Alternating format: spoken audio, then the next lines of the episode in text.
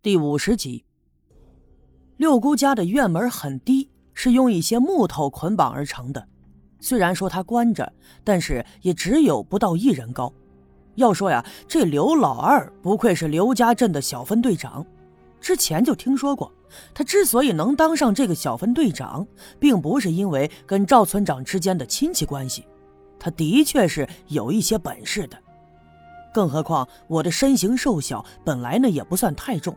他就这样背着我纵身一跃，竟然就从院门上跳了过去。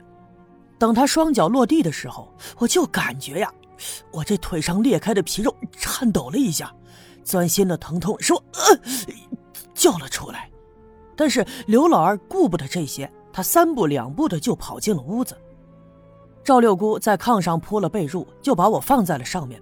我这浑身上下仍旧是血流不止，并且斜躺在了他家的被褥上。可是啊，没有时间顾及这些了。不过六姑到底是一个见过世面的人，她遇事不慌，赶紧到外屋的地上大锅里架柴烧火。她知道一会儿清理伤口的时候要用到热水。这时候白胜利冲了进来，打开药箱，在人们的帮助下，嘁里咔嚓的就撕掉了我的衣裤。把我的伤口彻底的露了出来。此刻，我的意识再一次渐渐的模糊了起来，只觉得眼前又闪起了迷迷茫茫的白光，头一歪，昏迷了过去。不知道昏迷了多久，等我睁开眼睛的时候，我发现我仍躺在赵六姑家的炕上，身上盖着被子，十分的暖和。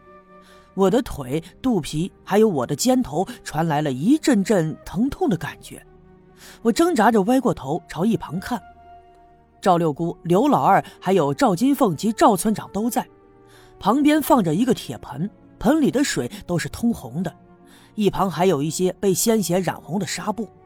再抬头一看，我一旁的房梁上挂着一根绳子，绳子下边垂着一个玻璃瓶，瓶子里装着药液。有一根黄色的橡胶管垂下来，我知道这是在打点滴。我明白了，看来我的伤啊已经被白胜利给包扎好了，我的这条命也捡回来了。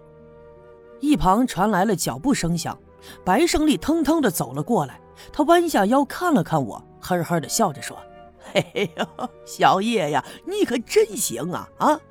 看你这小胳膊小腿的，没想到有那么大的劲儿。”一头野狼啊，活生生被你把脖子咔嚓给掐断了！哎呀呀呀呀呀，真是没想到呀！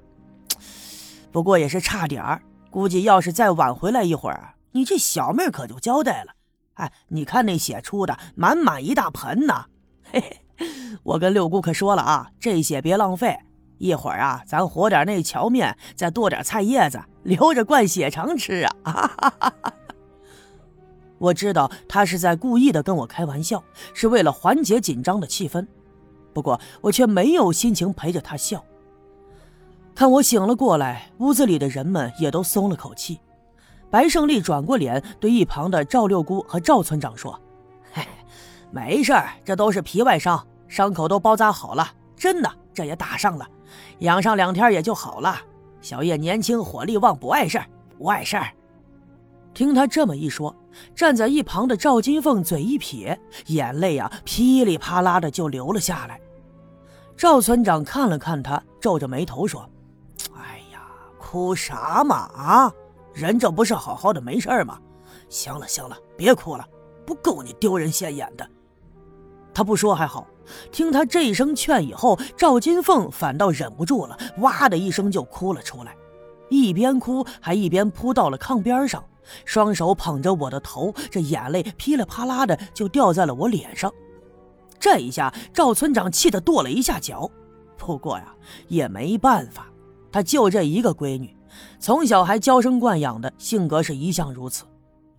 不过也没事儿，这里是赵六姑的家，屋里屋外呢又没外人。赵六姑把赵金凤从我的身旁搀扶了起来，又抬头对赵村长说：“哎呀。”金凤这孩子也吓坏了，你带他回家吧，啊，让他去好好的歇着。小叶呢，就留在我这儿，我照看他。不管咋说，是他救了咱家金凤，这也算是咱赵家的恩人，不是？看来呀，也只好如此了。赵村长点了点头，带着赵金凤就回家去了。临走的时候，赵金凤仍旧是恋恋不舍。可是，其实经历了这一切以后，他也是浑身酸痛，早没了精神。又过了一阵子，玻璃瓶里的药都流完了，白胜利给我拔了针，收拾好药箱，转身就走了。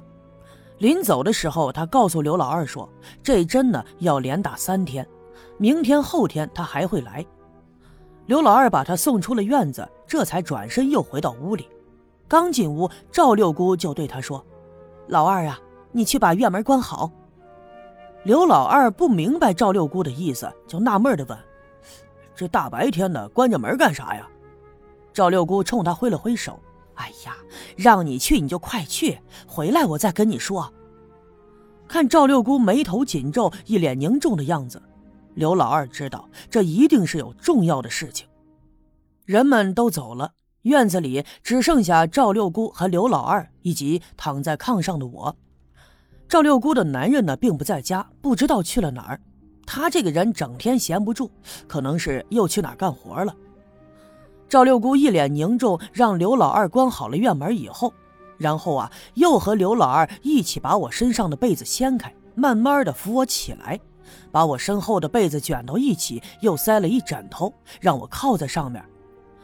我不知道他们这是要干啥，但是我也没问。在跟野狼搏斗的时候，我曾经用双腿紧紧的把野狼给盘住，他的两只后爪子用力的挣扎，在我肚皮上一阵猛蹬。这尖利的指甲划破了我的肚皮，不过呀，伤口并不深，也只是皮里肉外的。那么最严重的伤是我的右腿，当时我就已经感觉到皮肉被翻开，现在腿上裹着一层厚厚的纱布，但是隐约的仍旧有星星点点的血迹印了出来。他们俩扶着我慢慢起来的时候，腿不小心动了一下，还会传来一阵阵的疼痛。见我靠好了以后，赵六姑又吩咐他儿子刘老二到西面的园子里去弄上一根直挺一点的秸秆自己则拿出了拴在腰里的钥匙，就打开了屋子西面炕梢上放着的那口红漆的木柜。他弯下腰在里面找了一阵，不一会儿的功夫就拿出了几样东西来。我好奇一看，原来是一块红布、三炷香，还有一个圆里咕咚的东西。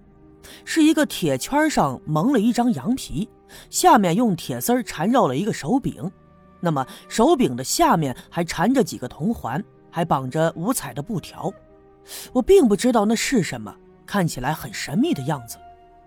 这个时候，刘老二推门进了屋，就拿回了那根秸秆秸秆呢，也就是半米多长吧，上面的叶子都被他给扒光了，弄得干干净净的。赵六姑接过那根秸秆，拿出剪刀，把秸秆的一头剪平，又把那三炷香拿了起来，捏到一起，就试探着慢慢的插了进去，然后转身把这根秸秆交给了我，让我拿着另一端，秸秆竖直朝上。我不知道他这是要干什么，或许是又要做一些什么这个驱鬼降魔的法事吧。见我把秸秆拿好了以后。赵六姑就吩咐刘老二守在屋门口，不要让别人轻易的闯进来。他伸手拿起那块红布，忽的一抖，就蒙在了我头上。此刻，外面的天色已经渐渐的暗淡了下来，屋子里也点起了灯，而那块红布呢，并不太厚，灯光仍旧可以透射进来。我眼前是一片昏红，我就听到赵六姑脱鞋上炕。紧接着传来“呲啦啦”的两声响，眼前火光一闪，我知道她是划着了火柴。接下来，赵六姑用火柴就点燃了插在秸秆头上的那三炷香，然后弯腰就捡起了那个圆里咕咚的家伙，擎在左手里，右手在上面拍了一下，发出了“咚”的一声响。这个声音清脆深沉，我这才明白过来，那应该是一面鼓。我也想起来，之前呢曾经听人说过，有一些自称是大仙的人，给人看这邪门歪病的时候呢，会做上一场法事，叫做跳大神儿。跳大神儿的时候，他就会敲一面鼓，叫太平鼓。或许赵六姑手里拿的，它就是太平鼓，而此刻呀，他可能是要跳大神儿了。